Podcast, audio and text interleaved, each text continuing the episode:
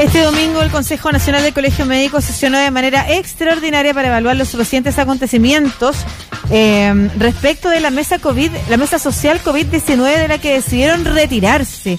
El gremio argumenta que las decisiones oficiales con respecto a la gestión de la pandemia se establecen en un espacio cuya composición y argumentos para la toma de mismas son desconocidos y de los cuales ni siquiera existe registro. Vamos a conversar de esto con la doctora Francisca Crispi, presidenta del Colegio Médico de Santiago. ¿Cómo está, Francisca? Hola, buenas tardes. Buenas tardes. Muy buenas tardes. Si nos puedes contar primero el, el desarrollo de esto. Hemos tratado de irlo explicando durante estas semanas a, nuestros y nuestras auditoras, pero si nos pudieras contar cómo es que se compone esta mesa eh, y cómo es que entonces llegamos a conocer este escenario, que es que no existen registros ni trazabilidad de la toma de decisiones. Sí, bueno, es un poco complicado por las nomenclaturas, pero voy a intentar explicarlo lo más claro posible. Eh, hay creo que podemos identificar tres espacios de, participación en la pandemia en la toma de decisión. En primer lugar está el Consejo Asesor, que son expertos convocados por el Ministerio de Salud, a los cuales el Ministerio de Salud les pide la opinión sobre algunos temas particulares. Como por ejemplo el pase de movilidad, le pide la, opinión al, al Consejo Asesor y el Consejo Asesor responde con una minuta.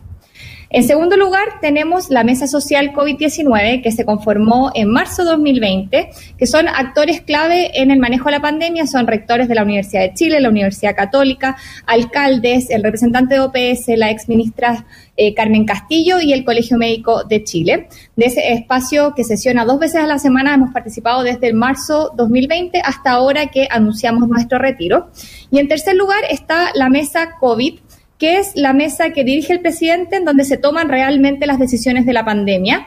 Eh, siempre el ministro hace alusión a que no, la mesa COVID dijo tal cosa, que eh, la mesa COVID que tiene a los expertos eh, decidió esto considerando toda la evidencia. Sin embargo, nosotros hace poco hicimos una solicitud por transparencia para saber quiénes componían la mesa COVID, quién es quién es la instancia que finalmente toma las decisiones.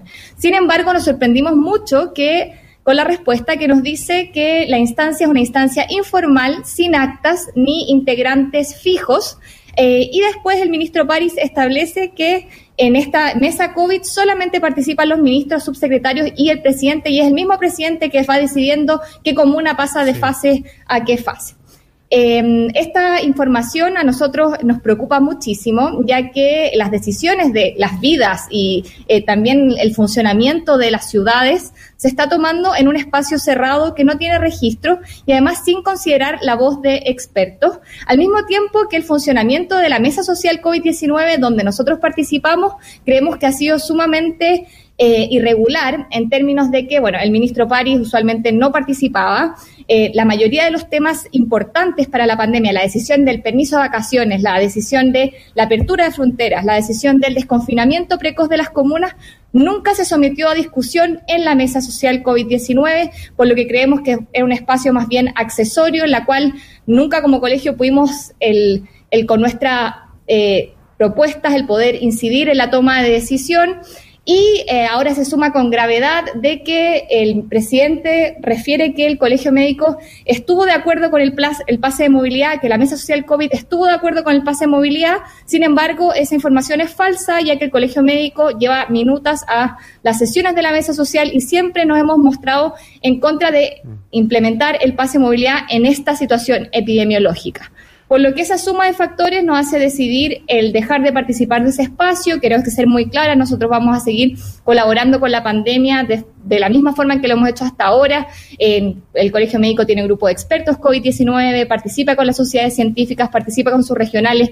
Vamos a seguir siendo una vocería importante y entregando nuestras recomendaciones de forma directa a las autoridades, pero no queremos seguir participando ni avalando un espacio que creemos que es muy poco transparente y tiene muy poca injerencia en la toma de decisiones de la pandemia. Doctora Crispi, eh, la mesa social COVID-19 en la que ustedes participaban, eh, participaban em, ¿cree que era para validar eh, la participación de ustedes como, como gremio dentro de la toma de decisiones, como también, entre comillas, un respaldo a las decisiones que toma el gobierno?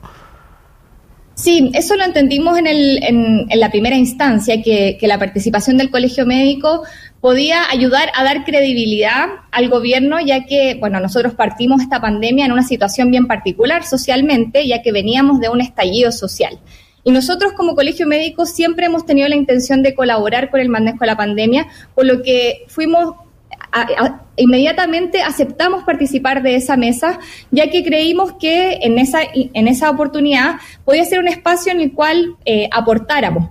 Y nos tomamos muy en serio la tarea, o sea, como colegio médico tenemos reuniones semanales con nuestro comité de expertos, tenemos un espacio de coordinación con las sociedades científicas, tenemos reuniones con los regionales del Colegio Médico y en base a eso hacemos minutas de propuestas y hemos entregado más de 100 minutos de propuestas a el espacio de la mesa social COVID-19, propuestas sobre manejo de la pandemia, propuestas sobre trazabilidad, propuestas sobre la reactivación.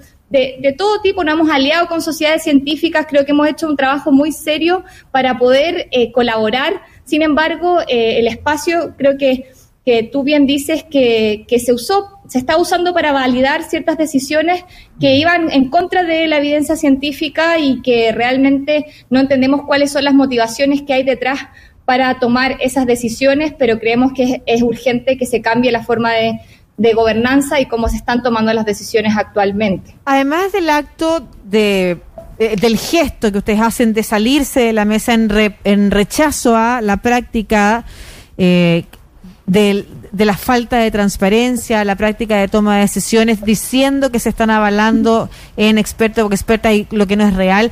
¿Existe algún tipo de sanción, algún tipo de interpelación que se pueda realizar al gobierno, dado que hoy se confirma que esta mesa no tiene ningún tipo de sostén, no tiene ningún tipo de sustento, no tiene ningún tipo además de respaldo respecto a las decisiones que toma, no hay transparencia eso?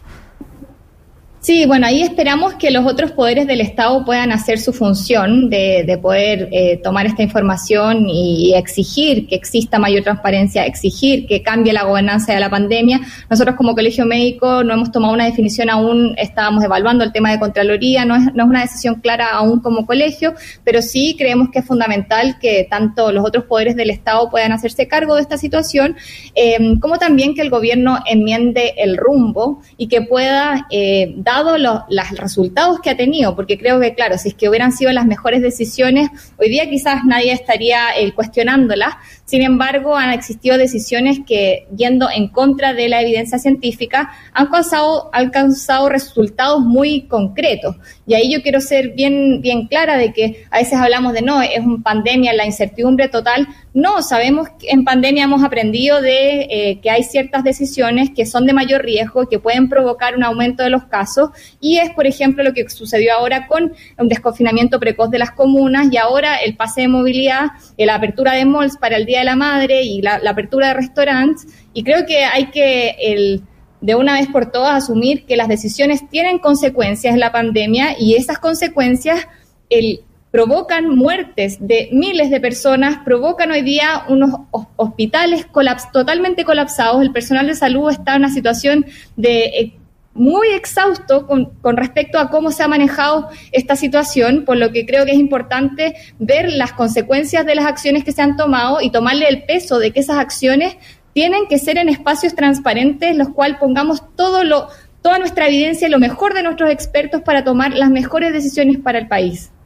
Doctora, ¿qué ha pasado con la trazabilidad? Parece que eso es el, el mayor fallo que tiene eh, nuestro país. ¿Cómo se podría mejorar la trazabilidad del eh, COVID-19? Porque estamos viendo, por ejemplo, que el jueves Lo Arnechea, una de las comunas que no había tenido problemas, va a entrar a cuarentena. Eh, se está informando hace poquito acá en el Ministerio de Salud ese gran déficit, ¿cómo, ¿quién es el responsable? ¿Son los alcaldes? ¿Es el Ministerio de Salud? ¿No se han entregado los dineros que se comprometieron? Sí, bueno, la trazabilidad efectivamente ha sido un punto débil en el manejo de la pandemia. Hoy día estamos trazando 2,7 casos por contacto, lo que es muy, muy bajo con respecto a la, cantidad de personas que, con las cuales tienen contacto eh, las personas en el periodo de contagiosidad. Eh, además, estamos trazando un 70% de los casos, lo que también es bajo, y además es un proceso que ocurre tarde, o sea, entre que la persona inicia los síntomas y se produce la trazabilidad son entre 4 o 5 días, por lo que es muy tardío.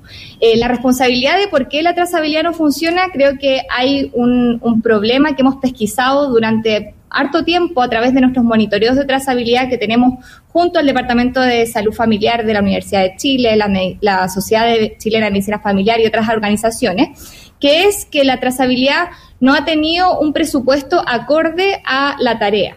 Eh, ¿Qué queremos decir con esto? Y esto los alcaldes lo pueden respaldar. El presupuesto que han recibido los centros de atención primaria para realizar la trazabilidad no ha sido constante en el tiempo y tampoco ha respondido a un proceso de costeo claro en el cual digan, ok, el trazar a esta cantidad de gente va a costar esto porque tenemos que contratar trazadores, porque tengo que contar, con la eh, tecnología, etcétera. Y en base a eso entregó el presupuesto, sino que se han entregado presupuestos que han ido cambiando en el tiempo, lo que han impedido la posibilidad de los municipios de planificarse y contratar equipos. Así tenemos a, eh, a, la atención primaria multiplicando sus funciones, tienen que hacer la vacunación de COVID, la vacunación de influenza y del resto del programa de vacunación, ahora también la trazabilidad de las mismas personas y eh, los controles que algunos eh, controles, por ejemplo, los de salud mental se tienen que mantener y también todos los otros controles de, crónicos tenemos que, retomarlos. Eh, por lo que creo que había una falta en términos de presupuesto adecuado y constante en el tiempo para poder llevar a cabo la estrategia. También, por otro lado, en términos de lineamientos, todavía hay mucha confusión sobre cuál es el rol de la Ceremi y cuál es el rol de los municipios. Ahí creo que ha, existido una falta de, coordinación importante en términos de los lineamientos.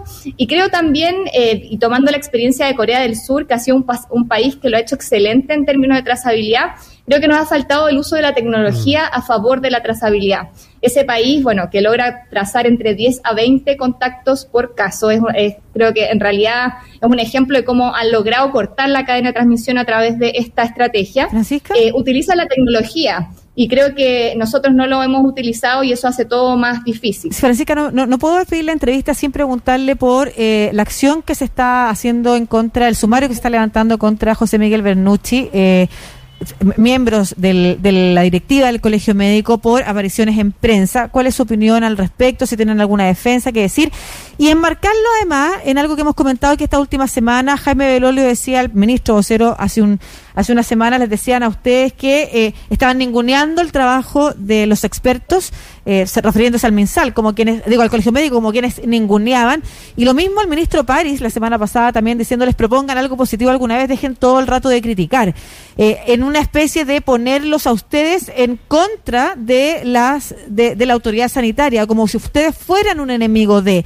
En el marco de eso también se levanta este sumario, se anuncia este sumario contra el secretario general. ¿Sienten ustedes que se le está utilizando políticamente de alguna forma para ponerlos como enemigos en, ante la opinión pública?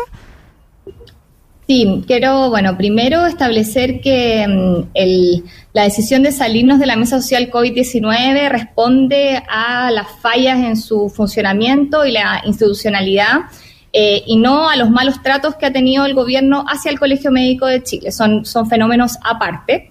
Eh, con respecto a lo segundo, que los, eh, de los malos tratos, el Consejo Nacional ha entregado el apoyo al doctor José Miguel Bernucci, ya que creemos que esta es una acción eh, que no se había visto antes en términos de silenciar a los dirigentes del colegio médico cuando las opiniones de una institución eh, no están en sintonía con las definiciones oficiales. Creemos que es una situación de gravedad a los cuales nosotros eh, como, Consejo Nacional entregamos nuestro respaldo y vamos a dar los apoyos correspondientes.